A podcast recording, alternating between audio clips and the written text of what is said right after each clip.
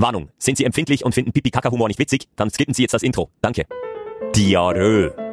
Der Dünnschiss. Dünnpfiff. Der Durchmarsch. Bauchfluss. Scheisserei.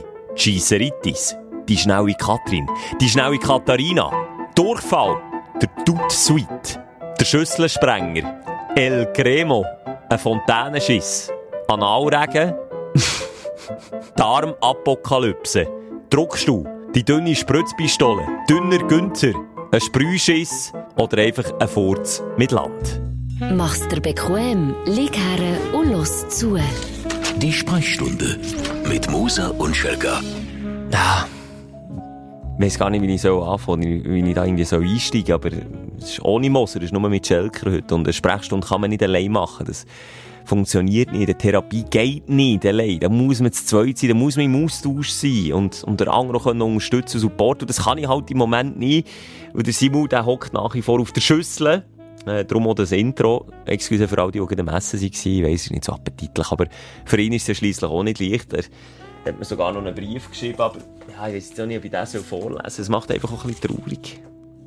Ja, komm, vielleicht, vielleicht gleich einfach, dass, dass du wirklich Verständnis kannst haben. Ich weiss, viel zähle jetzt drauf, auf die Stunde, auf die anderthalb Stunden, wo man da auch ein bisschen abschalten und den Kopf durchlüften Der Simon, der muss das Badzimmer durchlüften, weil er schreibt, ähm, geschätzte Stündlerinnen und Stündler, liebe Schelker, ich schreibe die Ziele von meinem neuen Daheim aus. Von der Toilette.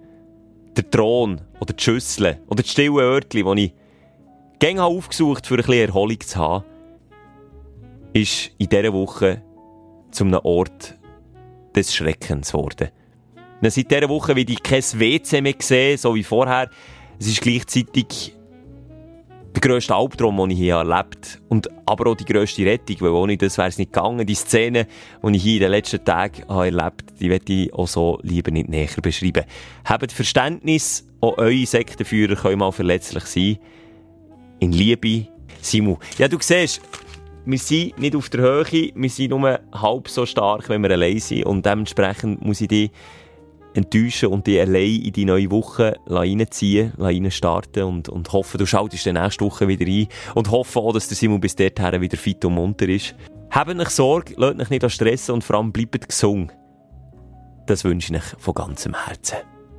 Liebe Grüße von eurem anderen Sektenführer, vom Schelker. Tschüss. Die Sprechstunde mit Musa und Schelka. Bis nächste Woche. Selbes Zimmer, selbes Sofa, selber Podcast.